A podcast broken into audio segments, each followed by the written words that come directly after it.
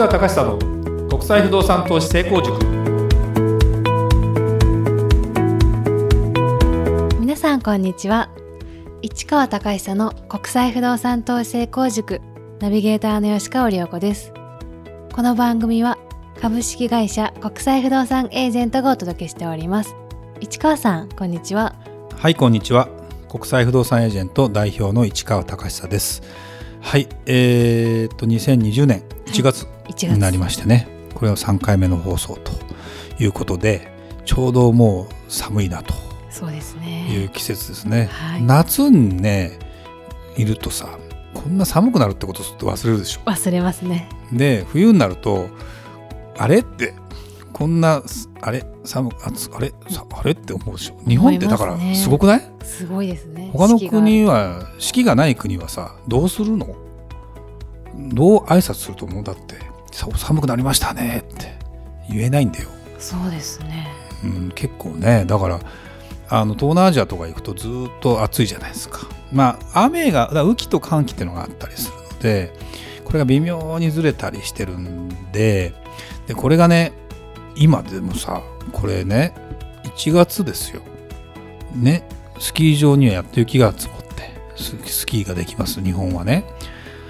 オーストラリアどうどうですか？オーストラリアの1月どう？あったかい、ね、そうです。夏です。夏。あのー、全豪オープンテニスっていうのがさメルボルンであるわけですよ、はい、それで1月の末下旬からあるんだね。いつもあの点数見てたりするんですよ私ね。気温35度とかよ。暑いで、ね、でもうまあ選手バテバテみたいな。でもねあのやっぱりだからすごいよね。地球って、不思議ですよね。不思議不思議。でそれが飛行機で行けば半日もしてるうちに行けちゃうんだよね。で実際僕もねうんと去年の年末、まあ、12月にえー、ドイツのデュッセルドルフに行った翌週にフロリダアメリカのフロリダに行ってて気温差がさまあ25度ぐらいかな。0度、ね、こっちはマイナス2度とかこっちは24度とか。それをさあの体験してきたんですけどまあ横に行く時差もあるんでちょっとまたなかなか体がどうかなと思いながらも人間面白いよね。あったかければあったかいなりにさ 行動するし寒かったら寒かったりなりに行動するしそれがだからあの日本は寒いから世界が全部寒いわけじゃないわけだ。これが。不思議ですね、で1月になればあの野球の、えー、キャンプはまだ始まらないかな。2月から始まったりするじゃない？だけど自主トレとか含めて日本だと宮崎とか行くたり沖縄とかでやるじゃない？でアメリカもフロリダとかあのアリゾナとかでキャンプやるわけですよ。でもシカゴとか寒いわけですよ。ニューヨークとか雪降ったり。同じ国で。これすごいよね。まあ日本もさ北海道行ったらマイナス20度とかね。で沖縄行ったらプラス20度とか。これが同時で存在するから本当ねなんか世界地図を見たり地球儀を見たり飛行機乗ったりしてると楽しくてしょうがないというか。そうですよね、うん、だからねあの海外に行く時は必ず僕がチェックするのは気温。天気は分かんないからさ。気温で着るものどうするか。でコツはね寒いとどうにもならない。だって着るものがないから。死んじゃうっていうかまあ、買えばいいって説はあるから持ってき忘れても大丈夫なんだけどあの暑い時時はまあそんな着な着なくてもいいっていうか最低限でいいし洗濯することだけ考えればいいし寒い時の方がつらあの悩ましいね。だから、まあ、最近はあんまり1回行って帰ってくるケースが多いんであの荷物もあれなんで1回行ってずるっと回ってくると着るものどうしようってやっぱ悩むね。そうですよね。その気候が違ったりするとね。だって前どこだ？フロリダからカナダのトロントに同じ日に飛んだら27度からマイナス7度ですよよく体持ちますね。それ慣れだから。人間。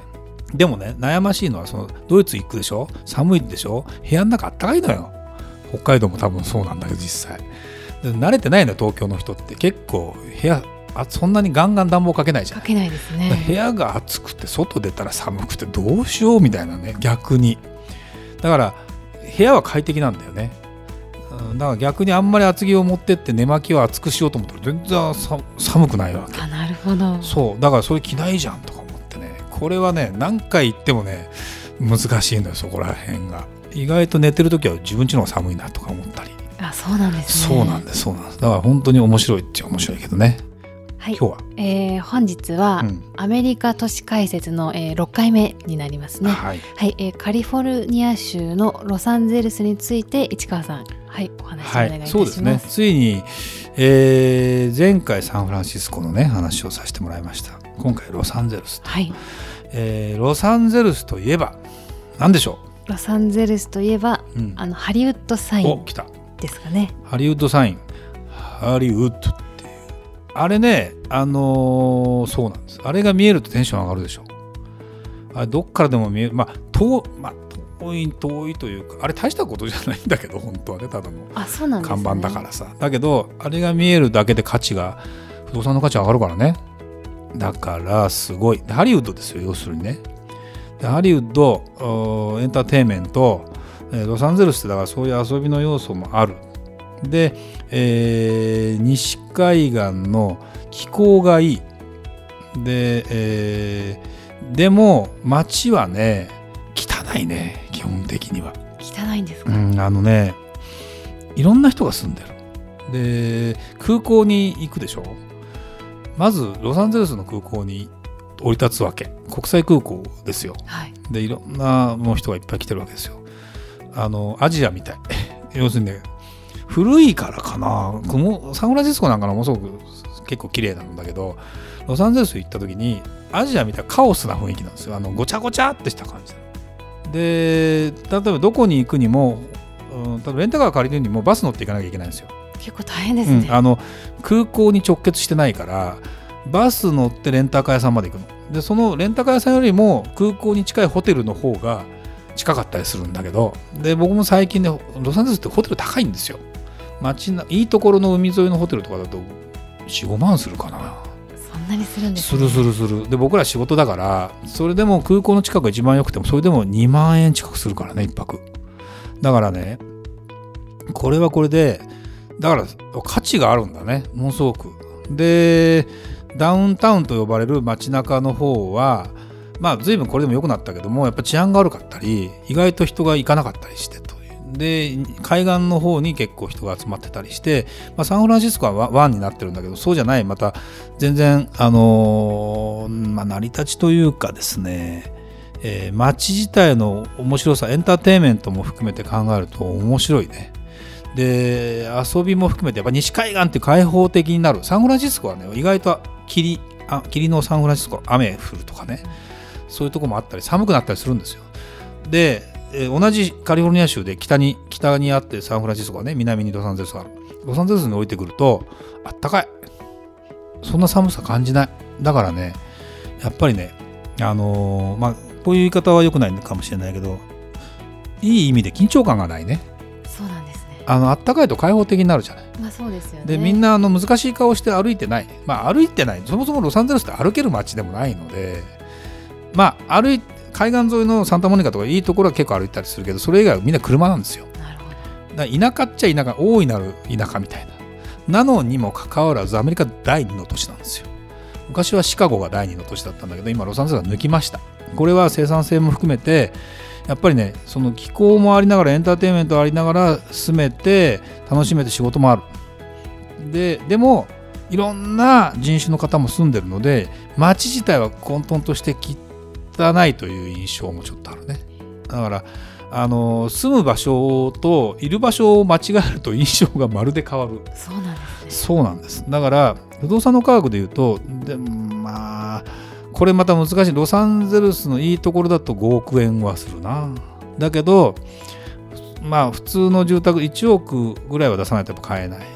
でも5000万ぐらいになっても探せる場所もあるんですよ。で基本的には海沿いが一番高い海海からあのやっぱ海って偉大だよね。そうですよね、まあ、どこ行っても海を見見見下ろしたいっていうかね、えーまあ、災害との行ってこいだったりするんだだけど、まあ、日本ほど露骨に地震が来たり、まあ、地震は来るんだけどロサンゼルスあたりは。だけど津波が来てどうのこうのって話はないのでそうなんですね。ないんですないんです。だからそこの心配はほとんどないの。で海沿いに住むということに対するステータスの加減が全然比にならないぐらいあの高い。だから金持ち海に住みたい。で気候が地中海性気候みたいなカラッとした感じでで空がね300日晴れてんだよ。最高ですね。年間300日晴れてたら物事あんま考えないっていう 言い方もよくないんだけど開放的にもなるしでそこにえーと、やっぱ IT 関係の会社とかいっぱい移ってきたりしてきてるのでアメリカ人的に言うとものすごく僕は典型的なアメリカを満喫するためにはものすごくいいんだろうね。あの世界のことを意識したニューヨークとかがそれはいいと思うんだけどニューヨークの人ってニューヨークって寒いしね冬。東京より寒いよ。雪平気で降るし。みんな下向いたあの結構暗く歩いてたりするんだよ。黙々と。はい。向こうの人はロサンゼルスの人はそんなこともないかな。でも確かにその普段歩かないからみんな車と乗ったりあのウーバーなんかも非常に使いやすいしあとあのこうなんていうのこれ。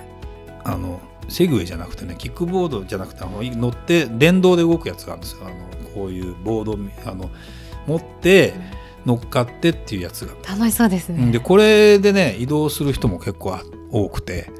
でなんか距離と料金で、えー、ウーバー使うかどっち使った方が安いかって大体決めてるらしいんだけどもそれがそこら辺でみんな借りたり降りたりすぐできるので乗り捨てができたりするのでだからそういう移動手段っていうのを考えると電車がまだまだ普及しないしてないんだけど実はロサンゼルスって2028年にオリンピックが来るわけですよ。まあロサンゼルスオリンピックってでも1984年かな？僕の記憶だと。に、えー、あったわけでそこから2028年だから東京オリンピックほど間は空いてない。だけどまたロサンゼルスオリンピックやると。いうのは世界中の人が来てでそのために今何してるかというとですねインフラ整備をして鉄道を引こうとしてるんだやっぱね人が多すぎると車だけだとパンクするんですよ。で文化的なレベルも含めて電車をちゃんと乗りこなせないと。アメリカなんかはアメリカじゃないや。ニューヨークなんかは地下鉄の治安が悪いとは言われてたけど今は別にそうじゃないエリアもかなり増えたので変なところさえ行かなければ普通に地下鉄の乗ってるわけ。そうなんです、ね、やっぱり電車の方が効率的だし、えー、時間も読めるじゃないですか。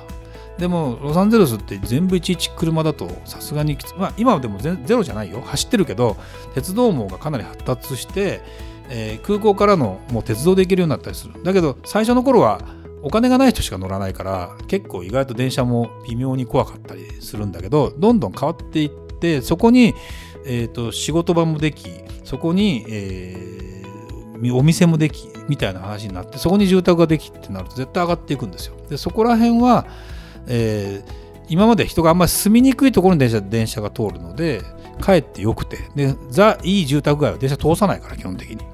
だからそれよりはそういうところが狙い目になってくるんだろうね。その前回サンフランシスコであの湾を挟んで向こう側のオークランドっていう場所の話をしたけどもまあロサンゼルスでいうとダウンタウンエリアの方の今までだとあんま人が住めないというかちょっと治安が悪いところの場所なんかも今は微妙だって言ってるけど10年経ったらどうなるか分かんないやっぱりだから値段もどうせまた上がるんです人が住み出してレベルの高い人が住んでおしゃれな店ができたら絶対上がってくるんです。それはあのでも絶対数の人口が増えないとダメなんだよ。だけどアメリカも結局人口が増えてます。やっぱり都市化もしてます。そしたら絶対にまたそこがあの良くなっていくと思えばロサンゼルスなんかはまあいろんな街もある。中国人しかいない街もあるんだよ。ロサンゼルスって。すごいよ、ね、もう四方八方中国人じゃん。看板も全部中国の看板の街があるの。でもそれはそれでえー、すごいなと思うけどあのなんだろうな。いろんな人がいろんなところに住んでくる中でロサンゼルスのポテンシャルっていうのはまだまだ僕は面白いしあの狙い目ですよ、うん、そういう場所がある。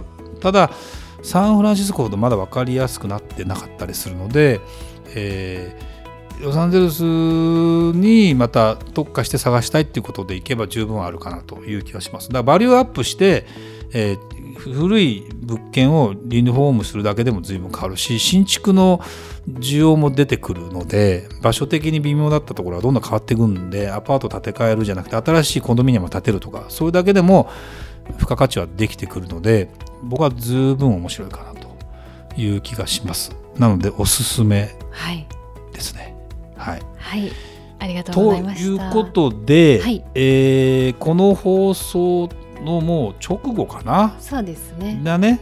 第3回資産運用エキスポ。はい、もういつも宣伝してますけど日本最大級210社が出展、えー1月23日木曜日24日金曜日25日土曜日。これね土曜日が結局一番混むんだねいつも。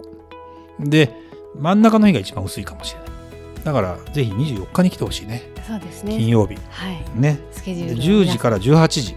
で具体的にうちのお国際不動産、えー不動産国際不動産エージェントがブースを出します。去年の倍。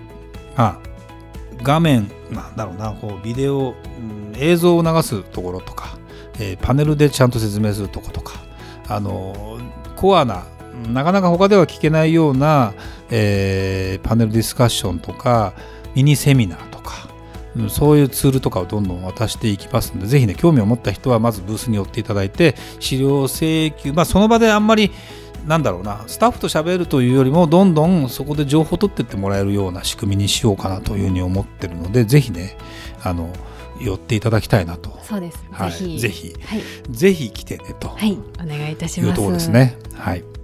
それではまた次回お会いしましょう。ありがとうございました。ありがとうございました。